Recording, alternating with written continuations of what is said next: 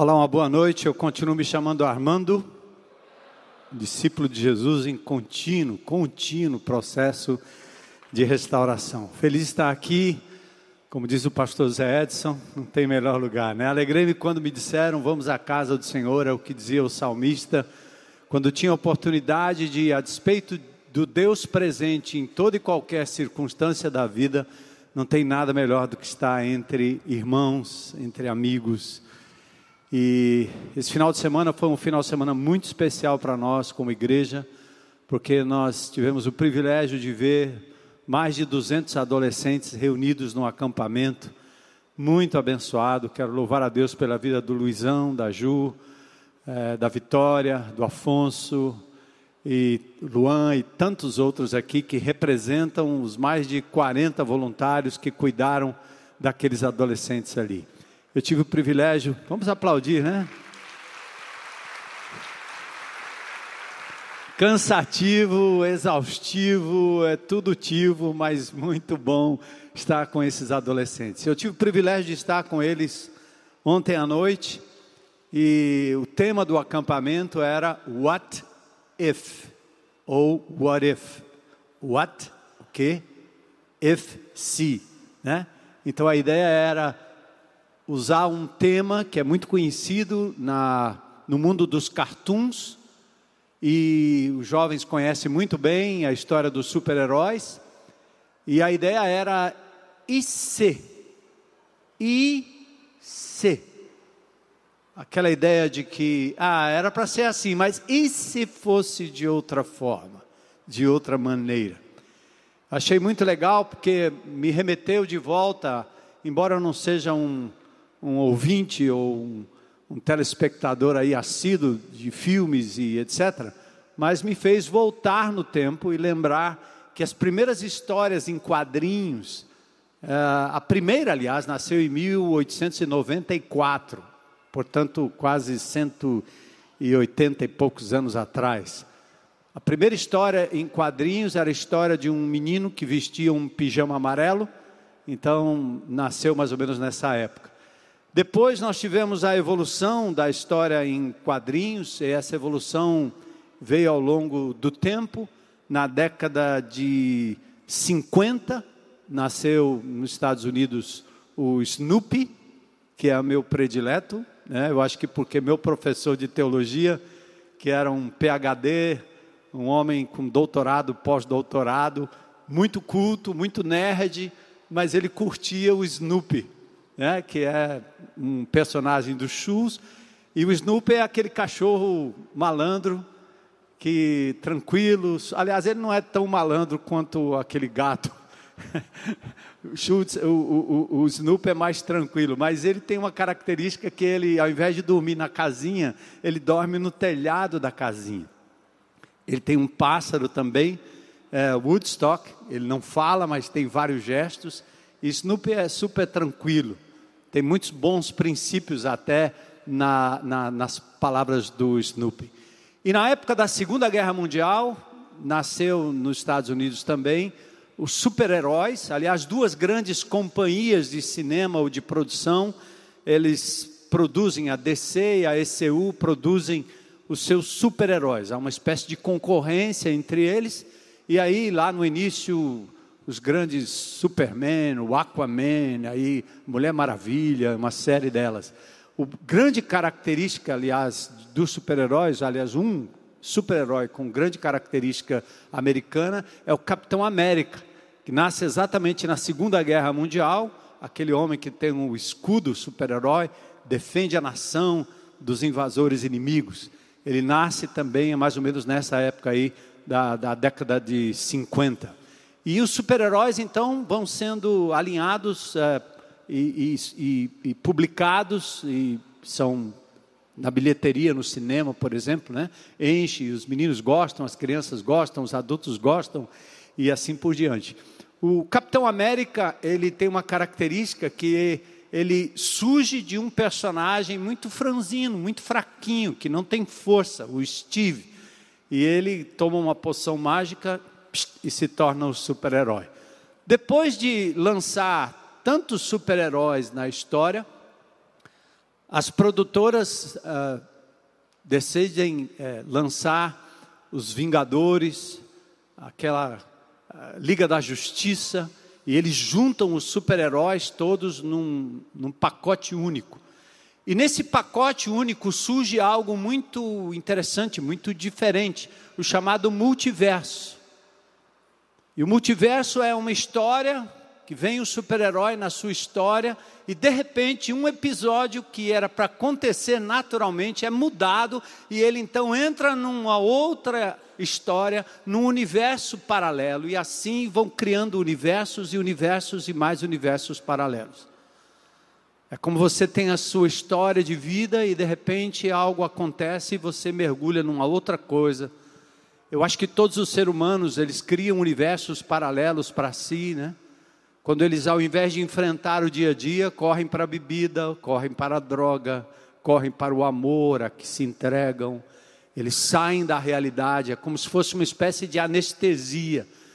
Mas os super-heróis, eles trabalham essa ideia do multiverso. Então, os adolescentes foram trabalhados porque é uma coisa que eles conhecem. Mas aí surge, nesse mundo do multiverso, um personagem chamado Uatu. O Atu é um poderoso criador, ganha, assim, ele é, ele é acima de tudo e de todos os super-heróis.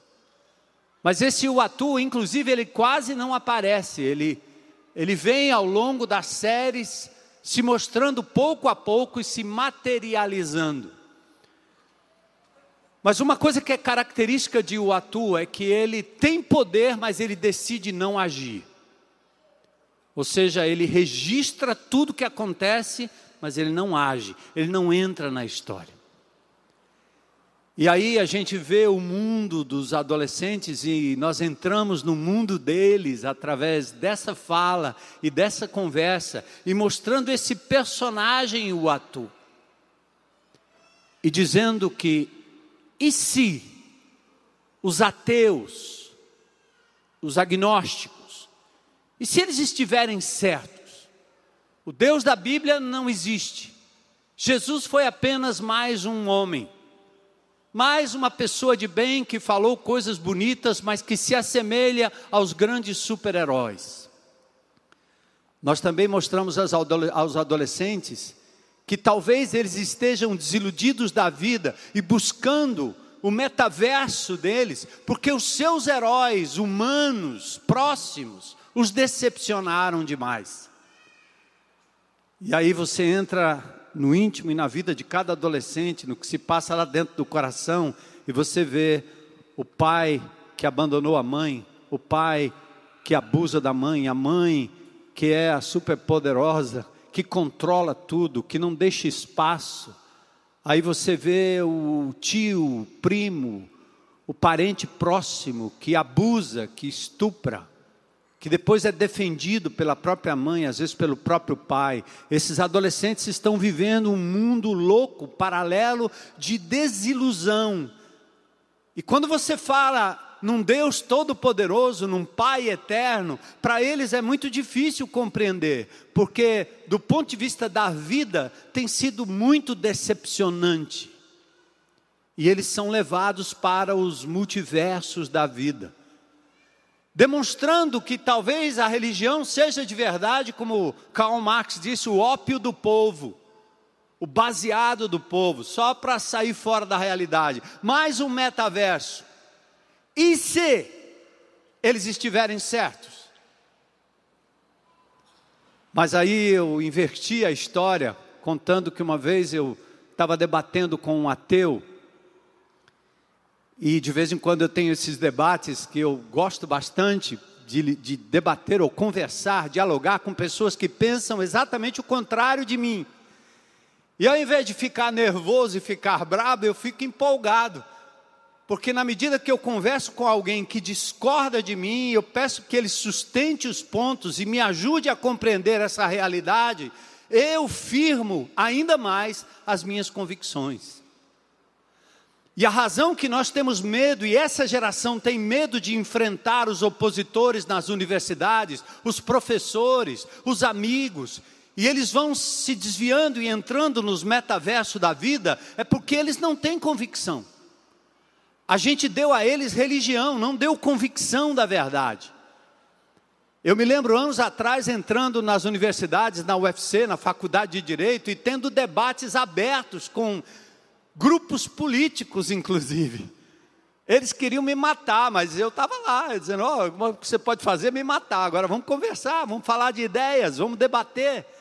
E naquela época eles não podiam me cancelar, eu estava lá ao vivo, né?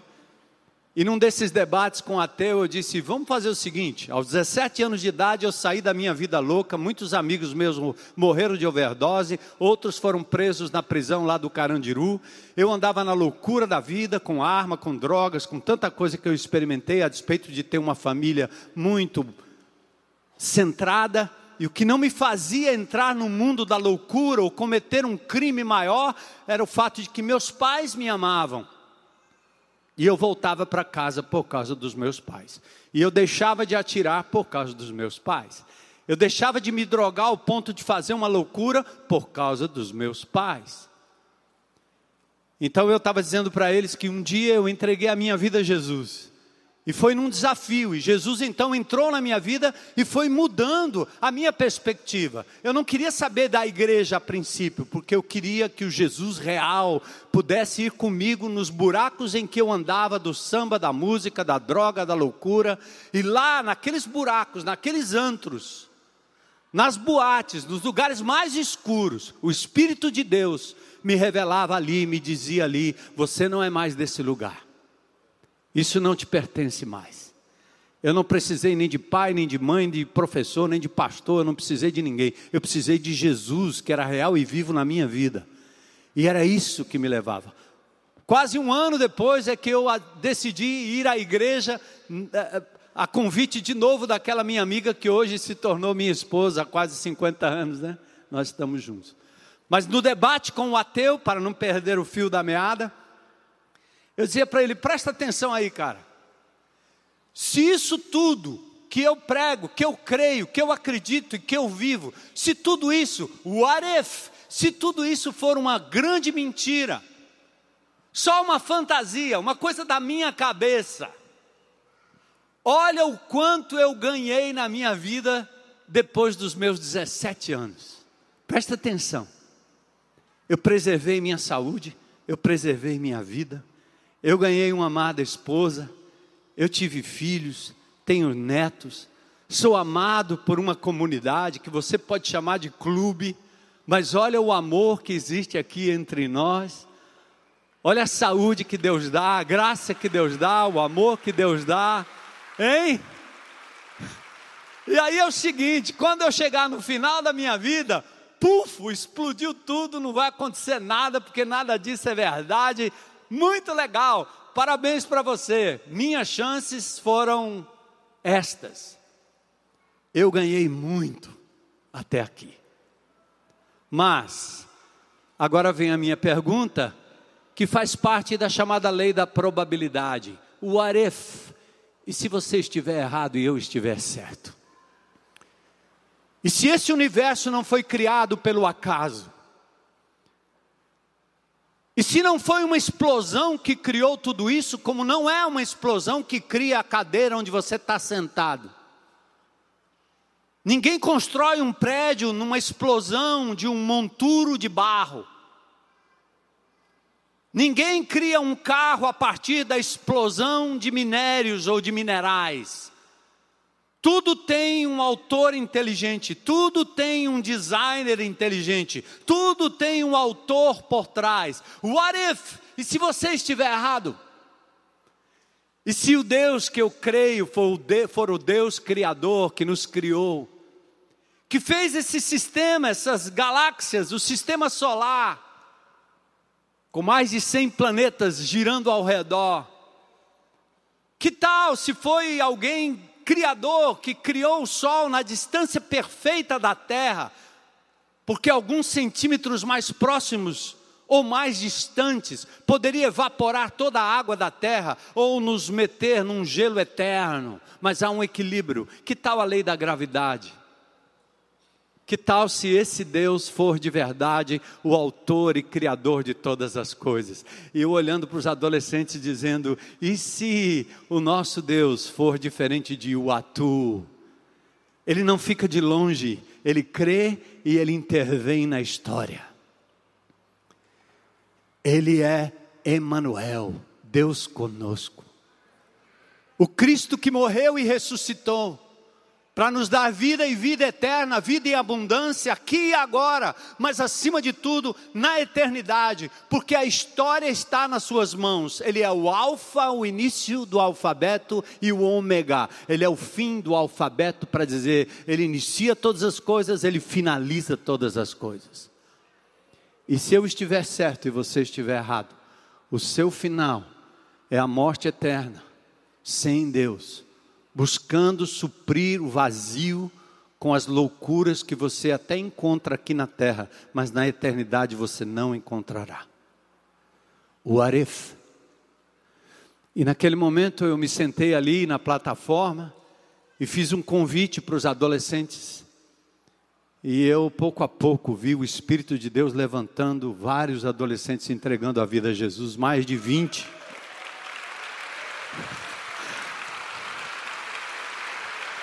Eu chorava igual uma criança, né? E eles me abraçando e eu chorando com eles ali. Vendo a realidade da glória de Deus. Por isso que eu pedi que o grupo de louvor abençoado tocasse essa música, que é uma música que já me fez chorar várias vezes, a música do Sóstenes. Poucos de vocês conhecem, mas tudo está em Suas mãos. Quando Ele fala, os pássaros obedecem. Ele é Manuel, Deus conosco. Ele está interessado na sua vida.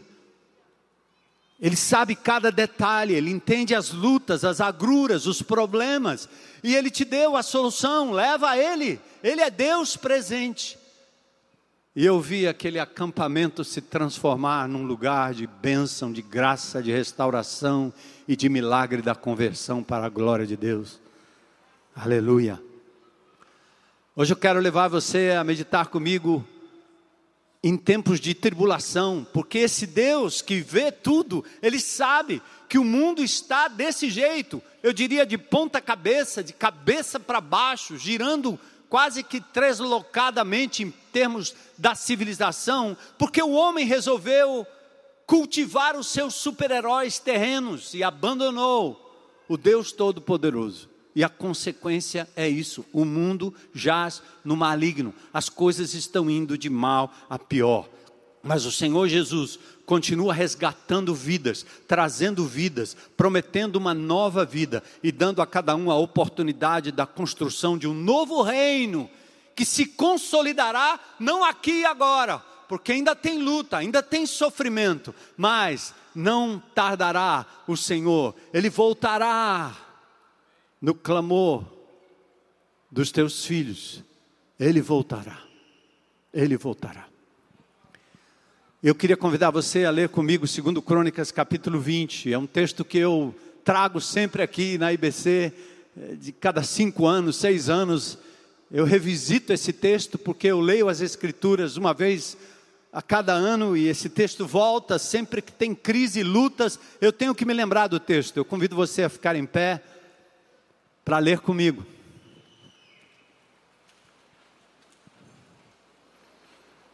E sempre que eu prego nesse texto, tem cinco pontos, eu tenho que correr, porque ele é tão profundo. Eu acho que a gente ficaria aqui semanas e semanas só meditando em cada um desses versículos, cada um desses pontos. Mas o que importa hoje à noite é que você abra o seu coração para que Deus fale algo com você e que você faça algo a respeito. Isso é o nosso mapa, nossa meditação. Segundo Crônicas, capítulo 20. Josafá, rei de Judá. Depois disso, os moabitas e os amonitas, com alguns dos meunitas, entraram em guerra contra Josafá, o rei de Judá. Então informaram a Josafá, presta atenção, um exército enorme vem contra ti de Edom, do outro lado do Mar Morto. Já está em Azazon Tamar, isto é, em Gedi ou em Gedi. Alarmado, alarmado com o fato de que o exército de Israel, aliás de Judá, era tão pequenino, perto da ameaça. Você já se sentiu assim? Uma formiguinha perto do elefante de problemas da sua vida, da nossa vida? E alarmado com a notícia de que o inimigo batia a porta, Josafá decidiu consultar o Senhor e proclamou um jejum em todo o reino de Judá. Reuniu-se, pois, o povo, vindo de todas as cidades de Judá, para buscar a ajuda do Senhor. Josafá levantou-se na assembleia de Judá e de Jerusalém, no templo do Senhor, na frente do pátio novo, e orou: Senhor, Deus dos nossos antepassados, não és tu, Deus que está nos céus? Tu dominas sobre todos os reinos do mundo, força e poder estão em tuas mãos, e ninguém pode opor-se a ti. Não és tu, nosso Deus, que expulsaste os habitantes dessa terra perante Israel, o teu povo, e a deste para sempre aos descendentes do teu amigo Abraão? Eles já têm habitado e nelas construíram um santuário em honra ao teu nome, dizendo: se alguma desgraça nos atingir, seja o castigo da espada, seja a peste, a pandemia, seja a fome, seja a violência, nós nos colocaremos em tua presença diante desse templo, pois ele leva o teu nome. E clamaremos a ti em nossa angústia, e tu nos ouvirás e nos salvarás. Deus não é o atu. Mas agora, Aí estão os amonitas, moabitas, habitantes dos montes de Seir, cujos territórios não permitisse que Israel invadisse quando vinha do Egito. Por isso os israelitas se desviaram deles e não os destruíram.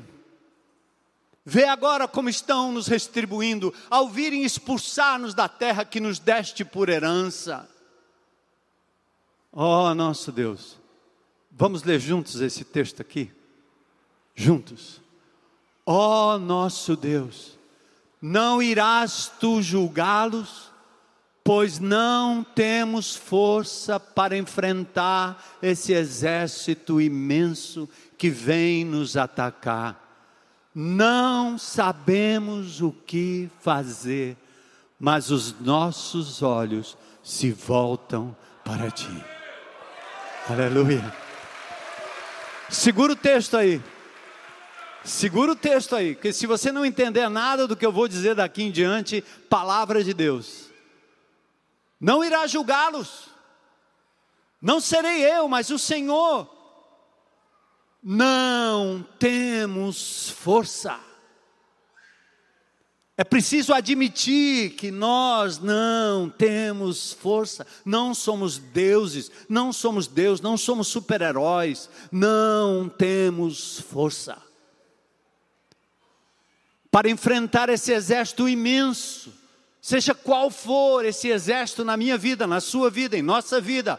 E aí, outra declaração, parece negativa, parece uma negativa deprê, mas é preciso compreender que a ação do divino e do todo-poderoso acontece quando você admite a sua fragilidade, a sua pequenez, a sua incapacidade não temos força, não sabemos o que fazer, mas os nossos olhos se voltam, estão postos em Ti.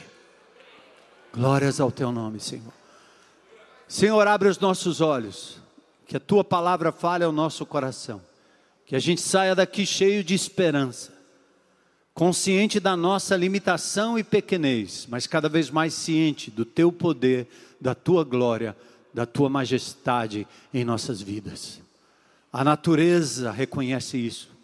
Tudo tem o controle das tuas mãos, desde as nanopartículas aos macro planetas, quasares no universo. Tudo, tudo está debaixo do teu absoluto controle e a nossa vida te pertence. Então, faz a gente sair daqui hoje, Senhor, com essa visão da nossa pequenez e da tua grandeza, humilha-nos na tua presença e exalta o poder que há no nome de Jesus, Deus presente, Deus conosco, Emmanuel, em nome de quem oramos e agradecemos. Amém. Amém. Podem sentar. Aleluia. Uh! Aplaudam o Senhor. Magnífico. Sabe, irmãos, quando o bicho pega, é tempo de orar ao Senhor.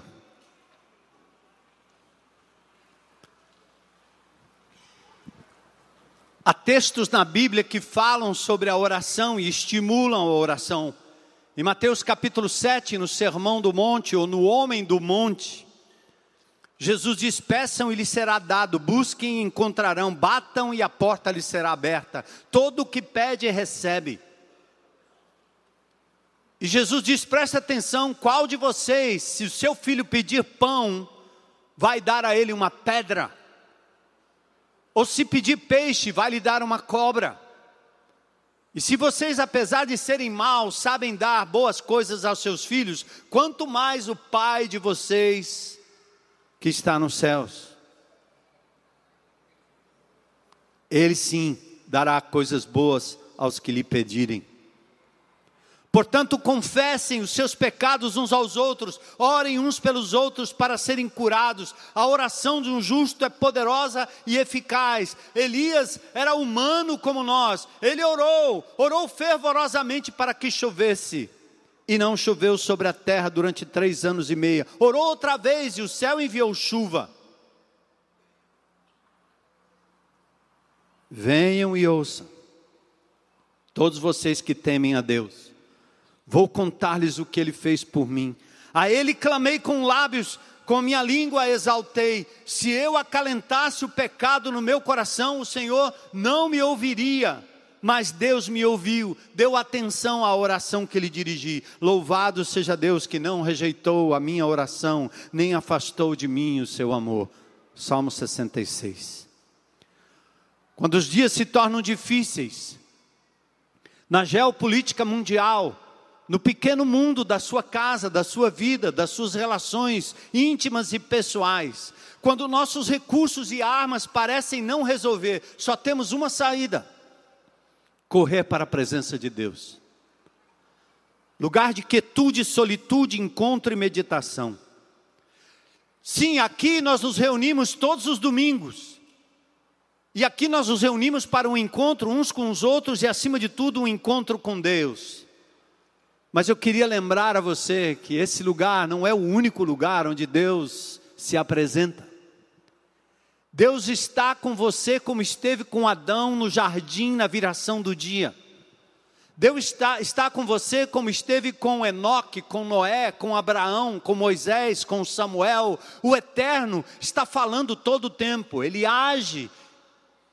E você precisa apenas atentar. E atente uma coisa: a coisa mais ridícula que nós inventamos ao longo da nossa vida eclesiástica são os momentos de culto, de oração, de libertação, de redenção. E, e nós começamos a dar nomes aos eventos, como se os eventos fossem o único meio de nós nos encontrarmos com Deus. Há crentes aqui que têm anos de convertido, ainda me perguntam quando é que tem o culto de oração. Eu pergunto: o que é que você fez hoje de madrugada? O que é que você fez hoje de manhã? Porque o culto não é o único lugar onde Deus deve falar com você. O Deus onipresente está com você enquanto você dorme, está com você quando você acorda, está com você quando você vai para a escola, para o trabalho, no trânsito. Ele é Deus presente com você. Ou você cultuará esse Deus lá, ou esse lugar aqui. Não vai servir para muita coisa. Então, os homens de Deus, as mulheres de Deus tiveram encontros diários com Deus em lugares inóspitos, desertos, poço. Não espere o domingo. O domingo deveria ser um momento em que a gente pudesse vir aqui para extravasar a nossa alegria de termos tido durante a semana seis dias de encontro poderoso com Deus, seis dias de oração com o Senhor, seis dias de entrar no secreto e falar com Deus no secreto, seis dias de contemplar a natureza e ver Deus agindo no mar, no ar, na luta, na doença, na cama, no leito, na maca, no hospital, no consultório, na doença. Deus presente. Então você não precisa invejar os heróis da Bíblia. Por isso o texto diz de Tiago: Olha, Elias era um homem como a gente, sujeito às mesmas coisas, mas ele orou e Deus atendeu. As Sagradas Escrituras revelam que Deus tem o prazer de nos atender. E Deus não é o atu, Deus não é esse personagem super-herói que não age e não atua. Ele diz: O que vocês pedirem em meu nome eu farei. Sabe aquele Wi-Fi que você procura quando você perdeu o sinal da telefonia? E você está doido para receber um recado ou dar um recado para alguém, você diz Wi-Fi, Wi-Fi, e você entra no restaurante, a primeira coisa que você quer saber não é nem o que vai comer, é a senha. Eu vou lhe dar a senha. A senha para se conectar com Deus é Jesus. Jesus, Jesus. A qualquer tempo, em qualquer lugar. É melhor que o 5G. É melhor que os satélites do Elon Musk, que solta mais ou menos 3, 4, 5 satélites por semana. Esse homem mais rico do mundo, dono da Tesla tentando trazer uma cobertura para o mundo todo, em todo e qualquer lugar, sem depender de rede elétrica ou cabo de fibra ótica. Mas o nosso Deus, que criou todas essas coisas, está à nossa disposição toda hora, em todo lugar, em todo momento. E a senha é em nome de Jesus. Porque Ele abriu o caminho, aleluia. Glória a Deus. Por isso o salmista diz: Bendito seja Deus que não me rejeita a oração. A senha é gratuita, não precisa pagar nada. Mas eu queria ajustar as suas expectativas. Porque quando nós pensamos em acesso a Deus, você logo pensa poder. Essa semana nós tivemos a presença do nosso presidente aqui. Ah, quantos gostariam de estar ao lado do presidente, receber uma foto e me perguntaram: Você não vai não? Eu disse: Não, eu não quero foto ao lado do presidente, nem ao lado do prefeito, nem ao lado do governador. Eu, tô, eu tenho uma foto que é tirada ao lado do Senhor do universo. Eu estou satisfeito, eu não preciso de mais nada. Eu tenho acesso. nada que o Bolsonaro, nada que nenhuma governadora, nada que nenhum prefeito possa me dar, que o Senhor já não me tenha dado e liberado. Eu tenho a senha, eu não preciso. Eu não preciso. E você, o Senhor do universo, contigo. Mas quando a gente trata dessa ideia de acessar o homem de Deus, alguns chamam do pistolão, né? De você dizer assim: eu sou amigo dele, ele me chamou, ele é o grande, eu estou com ele, eu sou amigo, eu vou dar carteirada. Se ele ganhar, eu estou com ele, se ele ganhar, eu tenho um emprego, se ele ganhar, eu me seguro aqui e tal, e etc. Aí você transfere isso para o reino de Deus e cai do cavalo, porque você acha que Deus é o prefeito, é o governador, é o presidente, é o patrão é o amigo que tem, e Deus não está aí para isso. Ele é soberano e Ele é Senhor de todas as coisas. Ele é dono de tudo e de todos, e Ele sabe o que é melhor para você. Então preste atenção, baixe suas expectativas, ajuste as suas expectativas dessa relação com Deus, para que você tenha acesso ao Wi-Fi divino em nome de Jesus e receba segundo a sua vontade. Ponto. Ele responde de três formas: sim, não e espera. Estão comigo? Como é que Deus responde? Sim, não e espera. Valeu, classe.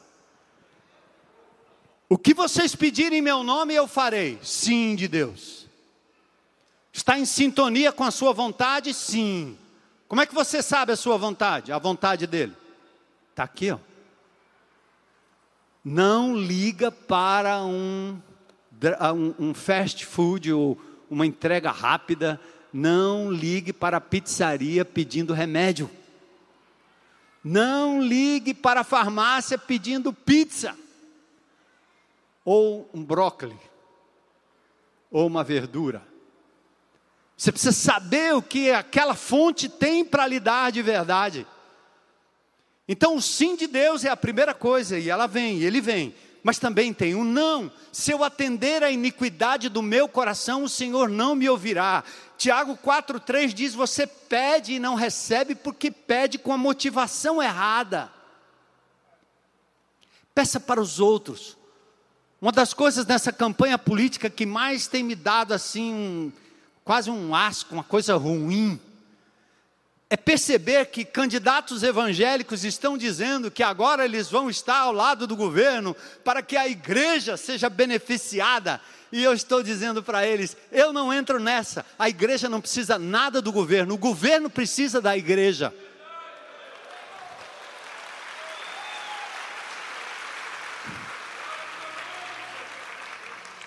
A igreja abençoa, a igreja faz, a igreja vai, a igreja doa, a igreja serve. Eu me lembro quando nós queríamos combater aqui o mosquito da dengue e disseram: cadê? Cadê o, fumacê? Ah, é, tem carros lá, mas não tem gente. Eu disse: eu tenho um exército. Quantas pessoas? Eu disse: 5 mil. 5 mil agentes municipais. Não precisou de tudo isso vieram para cá, deram treinamento e nós saímos na comunidade, abençoando a comunidade. Essa é a igreja de Jesus. Quanto custou? Nada. Nem um centavo, nem promessa de voto, nem promessa de apoio, porque o apoio terá quando qualquer governante de qualquer partido fizer aquilo que estiver em sintonia com a palavra de Deus e com o reino de Deus. Palavra de Deus e o reino de Deus. Ah, porque se nós ganharmos, a igreja vai estar bem, porque nós temos medo do socialismo, do comunismo, do ismo, do não sei o quê. Quando eu penso nisso, eu penso no que é ridículo. O Partido Comunista Chinês, o que mais persegue cristãos, que mata pastores na calada da noite, a China não consegue parar a igreja de Jesus. Entende, irmão? Você quer liberdade para quê? Para vir para cá, curtir o culto com sua família e está tudo muito bem, obrigado? Ou você quer liberdade para entrar nos buracos e nos guetos?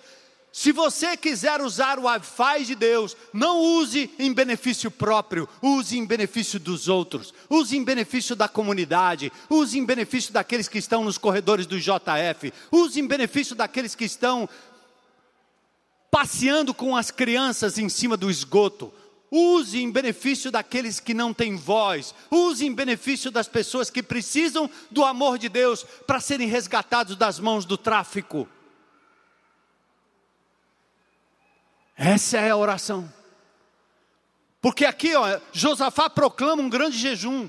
Em Jeremias capítulo 58 diz que o grande jejum é você desatar o laço dos oprimidos. Hoje eu recebi um, uma foto, o Bezerra passou para mim, amado Bezerra, que trabalha com o CR, trabalha nos presídios.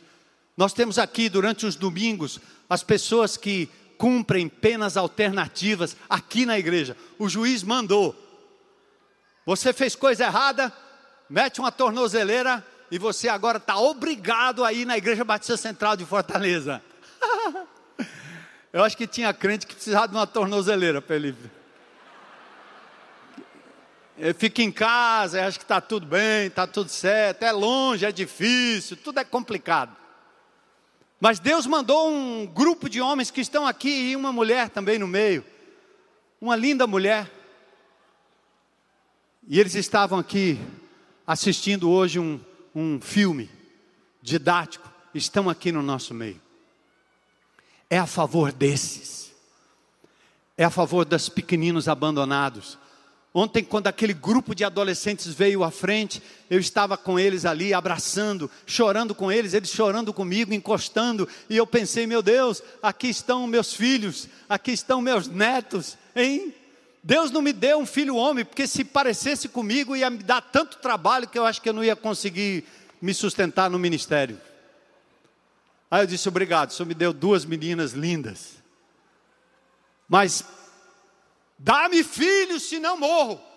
Filhos na fé, filhos do tráfico que vão se tornar filhos de Deus. Ir aos presídios, servir ao Senhor, ore a Deus, não para aliviar a sua dor, seu problema, porque se você mulher, mulher de Deus aqui da IBC, for no presídio feminino, você vai ver o que é dor. Você vai dizer: Eu pensei que eu tinha problema. e você vai começar a orar em favor dos outros. Deus diz sim, Deus diz não, porque você pede para os seus próprios interesses, com as suas próprias motivações, e Deus diz: espera. Eu nunca vi tanto título amarrado a pessoas que são simplesmente servos de Deus, deveriam ser. Candidato é apóstolo não sei da onde, é pastor não sei do que, rapaz, fica na tua. Fica na tua. Porque o grande apóstolo Paulo, que chama o pior dos pecadores, o servo dos servos, o grande homem intelectual com grande sabedoria, conhecia a filosofia grega, sabia tudo sobre os epicureus e sobre os estoicos, Paulo debatia em Atenas, no Ágora, no meio da praça, em Éfeso, no teatro ou no anfiteatro.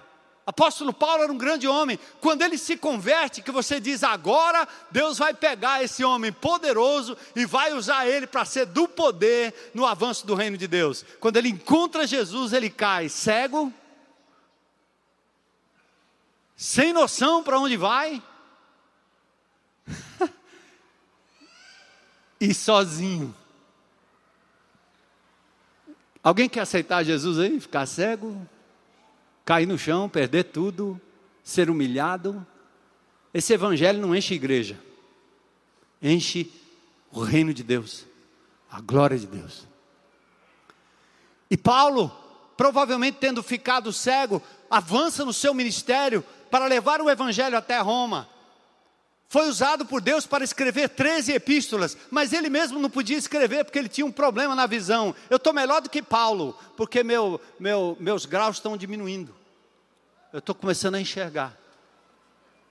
Hã? Mas Paulo não, estava ficando cada vez pior. Quando ele escreve numa carta, ele diz: Vede com quão grandes letras eu vos escrevi. Paulo tinha que escrever o A, assim, bem grandão, talvez no chão, porque ele, ele usava o amanuense para escrever por ele. Ele vai até o Senhor e ele faz uma oração do homem que tem realmente grande fama e grande poder, é amiguinho de Jesus, encontrou-se com ele no caminho de Damasco, e ele diz: Me livra disso, Senhor. E o Senhor diz: Não, a minha graça te basta. Porque o meu poder vai se aperfeiçoar na sua vida quando você entender a sua fraqueza. Está manquejando, irmão? Está doendo? Se não foi consequência do seu próprio pecado, porque se foi, confessa que pode ser que o Senhor restitua, mas talvez as circunstâncias em que você se encontra, onde você nasceu, onde você está, o lugar que você está, o marido que você tem, a mulher que você tem, o filho que você tem, tudo o que está acontecendo ao seu redor, talvez seja um motivo de Deus dizer: humilha-te na minha presença. Aí você diz assim, como Josafá: em mim não há forças, eu não sei o que fazer, né, mamãe? Hein, mamãe? Eu não sei mais o que fazer. Já falou isso, mamãe? Eu não sei mais o que fazer. Próximo passo: meus olhos estão postos em ti. Então, esse, essa é o ajuste, esse é o ajuste das expectativas divinas. Palavra e oração se conecta como o cardápio ao fornecedor. Não peça remédio na pizzaria, tá certo? Olha o cardápio antes de falar com Deus Pai. E você vai saber o que pedir, quando pedir, como pedir. O que significa orar? Falar com Deus de modo espontâneo, sem vãs repetições, mas com gratidão, com elogio. Quer um modelo? O Pai Nosso. Como é que começa o Pai Nosso? Me dá o pão, me dá o pão, me dá o pão, me dá o pão, pai. Não, conversa assim. Pai nosso que está no céu, santificado seja o teu nome, venha o vosso reino, seja feita a tua vontade. Primeiro exalta o nome do Senhor, depois vem o pão nosso, o perdão nosso e a proteção nossa de cada dia. E tudo na medida, o pão de cada dia, não mais. Se pedir mais, Deus não vai dar, porque Ele quer que você dependa dEle todos os dias. Todos os dias. Sua poupança pode ser confiscada, seus bens acumulados podem ser totalmente levados a qualquer momento. Talvez tudo que você acumulou não seja suficiente para te tirar de uma maca num hospital, na hora que um pequenino vírus te pegar, entendeu? Então é o pão nosso de cada dia, de cada dia, de cada dia. Se acumular, lembre-se, é de Deus. Ele dá e ele toma. Bendito seja o nome dele. É dele e não é seu. Trate sempre assim, porque Deus vai lhe dar sempre o pão de cada dia. E oração é algo que se evolui. E agora no livro de Crônicas, para a gente entrar e de novo ver só o esboço rápido. Tem vários exemplos de oração. A oração de Jabés, em 1 Crônicas 4, a oração de Salomão por sabedoria, pedindo sabedoria, ao invés de tudo que ele poderia pedir. Asa pedindo livramento na crise gerada por Zera. Ezequias tendo sua vida prolongada, e Deus dá. E o melhor e mais impressionante exemplo é o de Josafá em 2 Crônicas. Josafá teve medo, mas ele dá cinco motivos para a oração. O primeiro motivo é: Deus reina sobre tudo e sobre todos. Entenda, irmão? Deus não é o atu. Deus não é o super-herói que decidiu não intervir. E orou o Senhor e disse: Deus dos nossos antepassados, não és tu o Deus dos céus? O Senhor domina sobre tudo, tu governas sobre todos os reinos do mundo. Entendam. Quem é Biden? Quem é Putin? Quem é? Quem são esses homens? Eles dominam o quê? Um reinozinho merreca, como dominava Nabucodonosor sobre toda a Babilônia. E Daniel capítulo 4, verso 17 diz: Essa é a sentença por decreto dos vigilantes. O Altíssimo tem domínio sobre os reinos dos homens. Verso 25: a profecia dizia a Nabucodonosor: Você vai ser expulso dentre os homens, tua morada será com os animais. E ele teve que se curvar como um animal no chão, até que você reconheça Nabucodonosor, imperador da grande Babilônia. Até que você reconheça que o Altíssimo tem domínio sobre os reinos dos homens e dá a quem ele quer.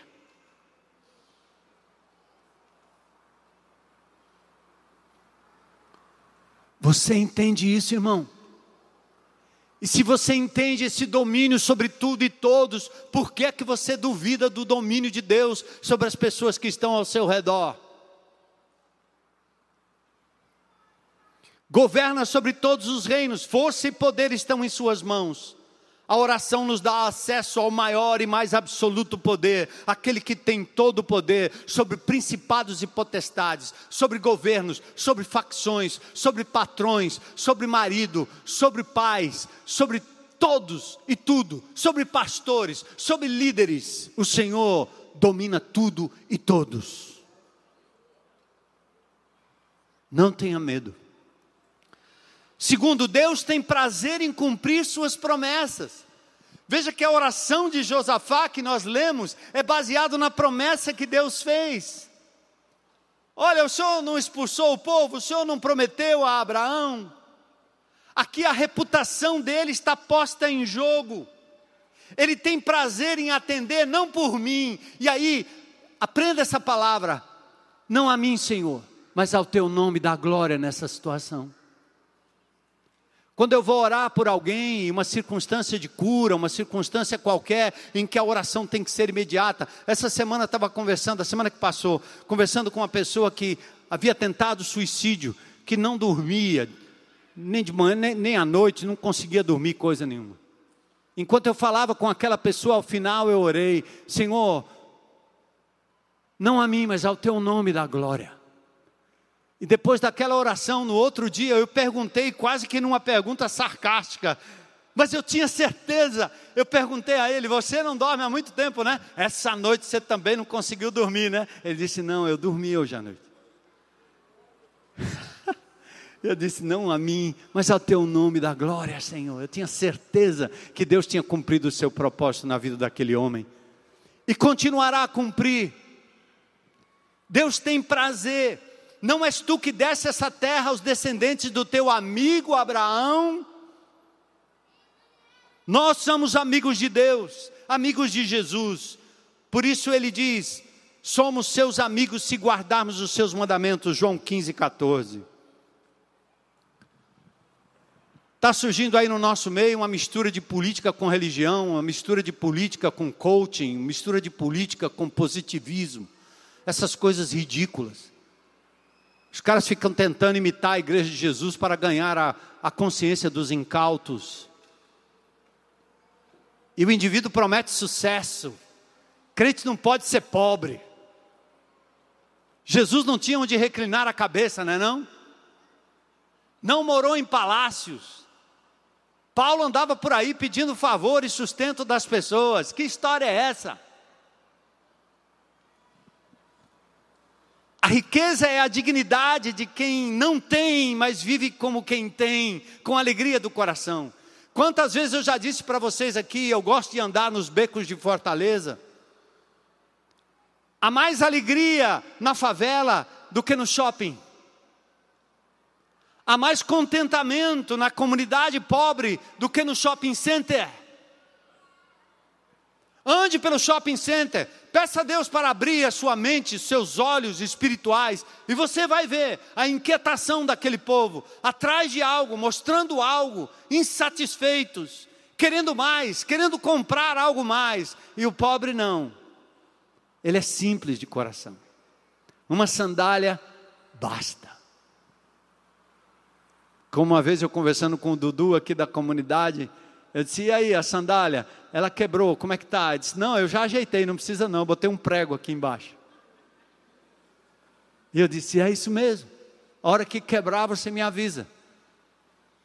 Pode ser que você ganhe outra. Contentamento. Na casa do pobre. A condição para o sucesso é oração, é palavra de Deus. Essa é a condição para o sucesso. Cuidem com esses grupos de autoajuda, com esses indivíduos que estão tentando angariar os desigrejados, em nome de um sucesso que não existe. O sucesso, na verdade, é você ter intimidade com a palavra de Deus, intimidade na oração com o seu Deus. Terceiro, Deus julga os que se opõem à sua obra. Atente a isso. Há que vontade de fazer justiça, há que vontade de falar, ó oh, nosso Deus, você não vai julgá-los? Deus não é o atu, o nosso Deus não irá julgá-los? Sim, ele vai, Jeová julgará. Aqui temos o reconhecimento da prerrogativa divina de julgar em contraste com a nossa incapacidade. Todas as vezes que eu tenho vontade de reagir, de usar o meu lado mais leão, de usar o meu lado mais lampiônico, eu dou um passo para trás e digo: julga, Senhor, a causa é tua. Tudo que as pessoas querem é me ver reagindo, descendo da cruz me fazendo presente. Por que, que você não fala? Por que, que você não denuncia? Por que, que você não vai lá? Por que, que você não faz? Por que, que você não faz? Por quê? Porque Deus é o Deus todo-poderoso e soberano e Ele há de julgar a minha causa.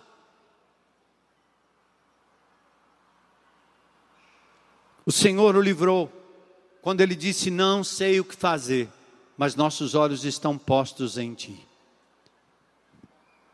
Salmo 25, 15 diz: Os meus olhos se elevam continuamente ao Senhor, pois Ele me tirará os pés do laço, Ele vai me tirar dessa, eu vou continuar com os meus olhos postos nele.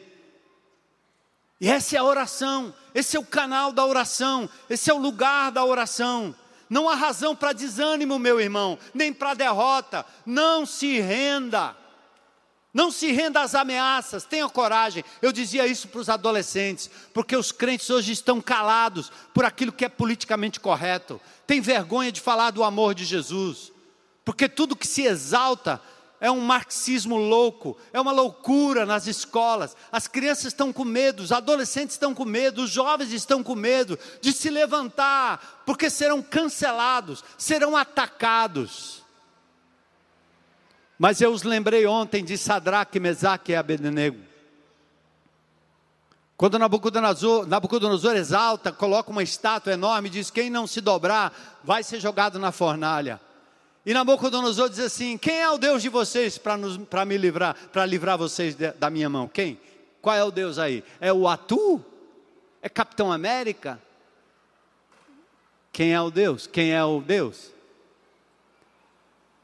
E a resposta daqueles homens, daqueles jovenzinhos, daqueles adolescentes, é uma resposta linda, de maturidade cristã. Presta atenção, irmão.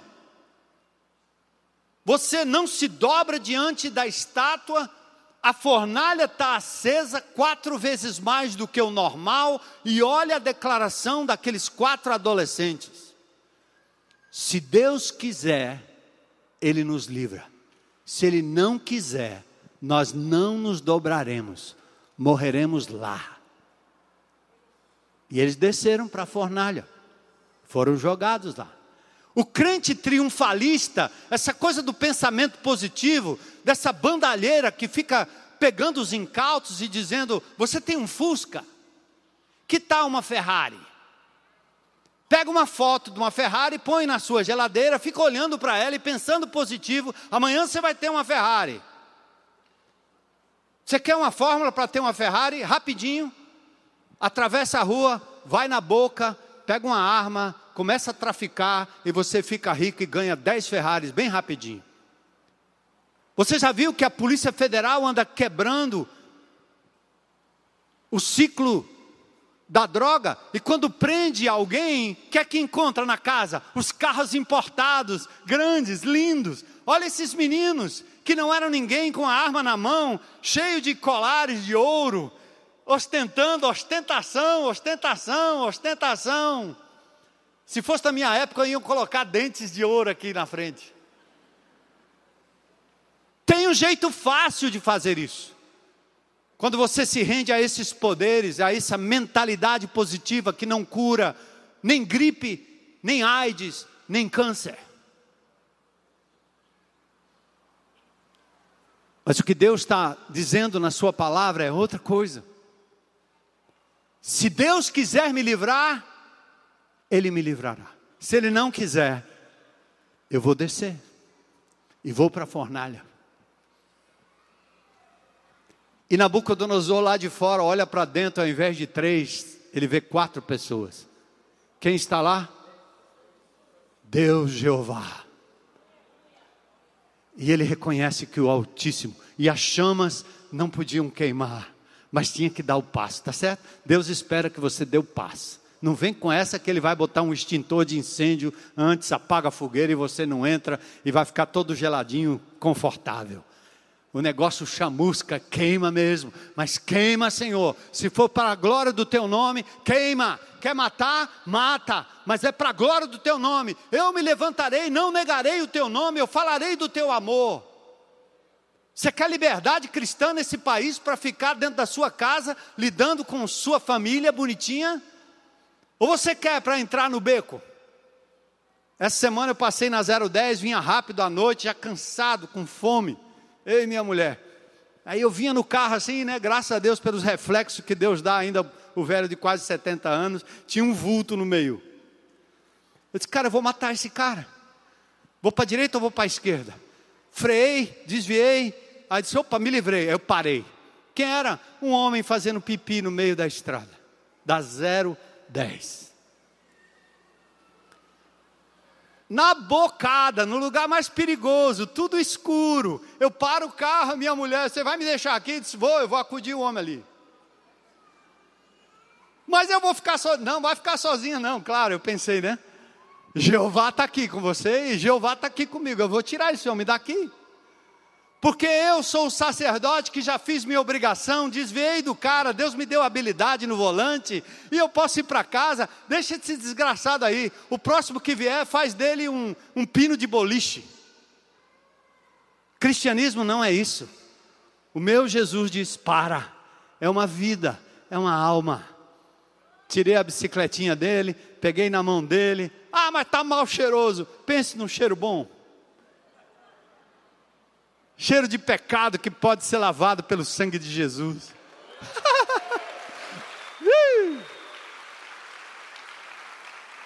Aí eu de relógio, celular, tinha tudo. Lá vou eu atravessando a rua com o cara, falando com ele, tentando achar um minuto de lucidez, porque o bêbado você precisa ajeitar ele primeiro para falar de Jesus, senão ele esquece tudo. E aí você fala do amor de Jesus, os traficantes se encostaram com moto, sem camisa, de madrugada quase. Esse barão, isso aqui é para vocês também, tá certo? É Jesus que vai te tirar dessa vida, cara. E minha mulher lá do outro lado da rua, com o carro ligado, a porta aberta, sozinha. Eu não perguntei como ela se sentiu, não. Mas ela estava protegida pelo Senhor Todo-Poderoso, que está em todo canto e em todo lugar. Se Ele quiser livrar, Ele nos livra. Se Ele não quiser, será para a glória do Seu nome. A oração o nome de Jesus, a autoridade. Bora, Deus é poderoso para nos livrar das aflições. Pode chamar o grupo de louvor, pode entrar. Como é que ele livrou Josafá? Apareceu um tal de Jaziel, um cantor levita, que não era especializado em armas. Eu fui atirador de elite no exército. Até hoje eu atiro, não tenho arma, nem faz tempo que eu não vou nem no stand de tiro. No último exercício que o exército me convidou aqui, eu fui, só perdi para o Coronel Santos, no meio de um bando de homens. Eu sei o que é atirar.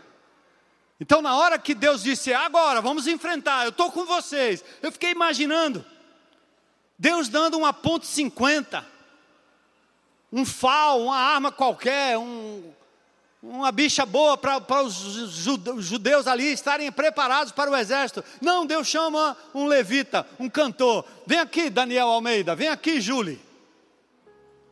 E aí vem a ordem.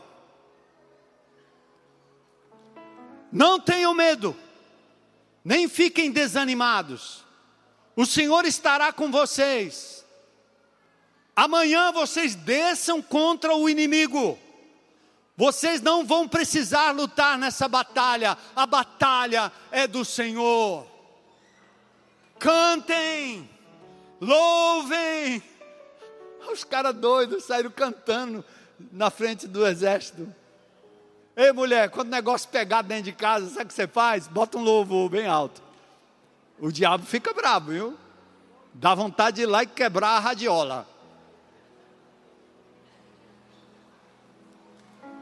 Porque o louvor liberta. O louvor é uma exaltação ao nome de Deus que desce do seu trono e age em seu favor. E quando a tropa chegou no alto, que olhou para aquele, aquele campo de, dos inimigos, todos mortos, e eles andaram colhendo os despojos. A vitória é do Senhor. Veja o livramento que o Senhor lhes dará. A posição parecida com Israel diante do Faraó, em Êxodo 14, 13. Moisés, porém, respondeu ao povo: Não temais, aquietai-vos e vede o livramento que o Senhor hoje vos fará.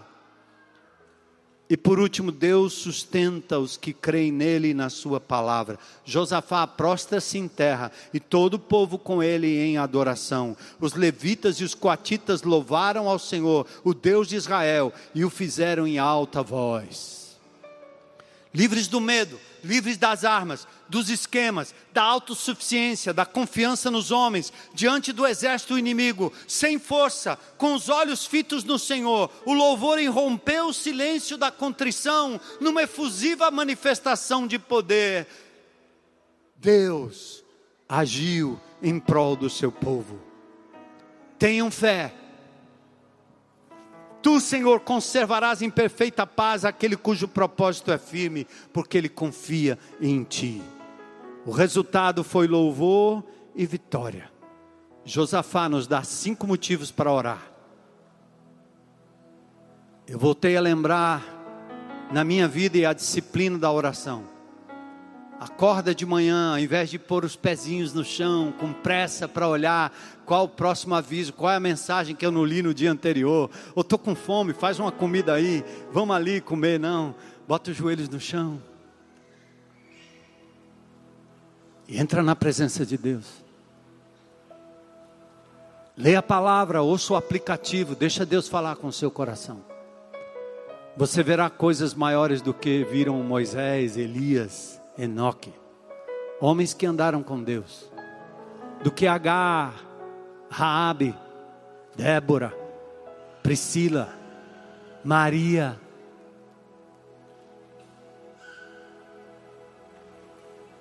A senha é Jesus. E a oração é o motivo de nos trazer mais perto de Deus, mais do que responder os nossos anseios. Eu gostaria de perguntar se tem alguém aqui hoje à noite, enquanto os crentes oram em nome de Jesus, que gostaria de entregar a sua vida a Jesus. Hoje dizer, eu quero abrir mão das minhas próprias forças, estou cansada, estou cansado de lutar com meu próprio braço. Os inimigos são maiores do que eu, e são mesmo. Mas o Senhor é maior que todos eles, e Jesus morreu para que você pudesse ter vida e vitória sobre tudo isso aqui, agora e na eternidade. Tem alguém hoje à noite que gostaria de dizer: Eu quero Jesus como meu Senhor e meu Salvador? Glória a Deus, glória a Deus, glória a Deus, glória a Deus. Coragem, coragem para dizer: Eu quero, eu preciso, eu dependo. Estava falando com os adolescentes hoje, né? Como é interessante a gente se identifica com o time, né? É Fortaleza, é Ceará, é Ferrim. A camisa, o estádio, o grito, a efusão, você pula, você fala. E quando se trata do Senhor dos Senhores e o Rei dos Reis, você se cala, se encolhe, esconde a blusa, não mostra nada. Esse final de semana eu participei de mais uma competição. E eu me lembrei da época em que o Kaká, na na Copa, abrir a camiseta para mostrar o nome de Jesus foi proibido. E eu fiz o um nome, ao invés de pequenininho, o maior possível. Eu disse: Eu quero que eles me expulsem daqui, porque eu estou proclamando o nome de Jesus na testeira do meu carro. eu não posso me envergonhar do Evangelho de Jesus, porque é o poder de Deus para a salvação de todo aquele que crê. Amém, irmão? Vamos ter acesso à presença de Deus, amados é a oração. Atentem para esse cântico. Eu ouço essas músicas há muitos anos. E ouço orando, lendo. Glória a Deus, glória a Deus, glória a Deus, glória a Deus, querida. Você é tão especial. Esse dia foi feito para você. O Senhor te visitou de forma especial hoje. Está entrando na tua casa e na tua vida. Porque Ele morreu por você. Deus te abençoe. Ouça essa música. Eu sei que vocês não sabem cantar ainda, né? Por isso só alguns levantaram as mãos, né? Cadê a Penha? Estava aqui. Você conhece a música, né, Penha? Não? Vixe, maravilha. Então acho que você é a única que sabe ler, viu? Louvou mesmo, né? Eu estava olhando e disse, puxa, ela conhece a letra. E eles aprenderam essa semana, não foi? Alguém conhecia aqui? Não, também não, ninguém. Glória a Deus, né? Ouçam, louvem comigo. E lembrem-se dessa música, desse tom, dessa, desse cântico. É o cântico de vitória. Você vai sair daqui como Josafá. Vai, vai, vai, enfrenta o mundão aí. Começa no escuro e nos buracos do Denite.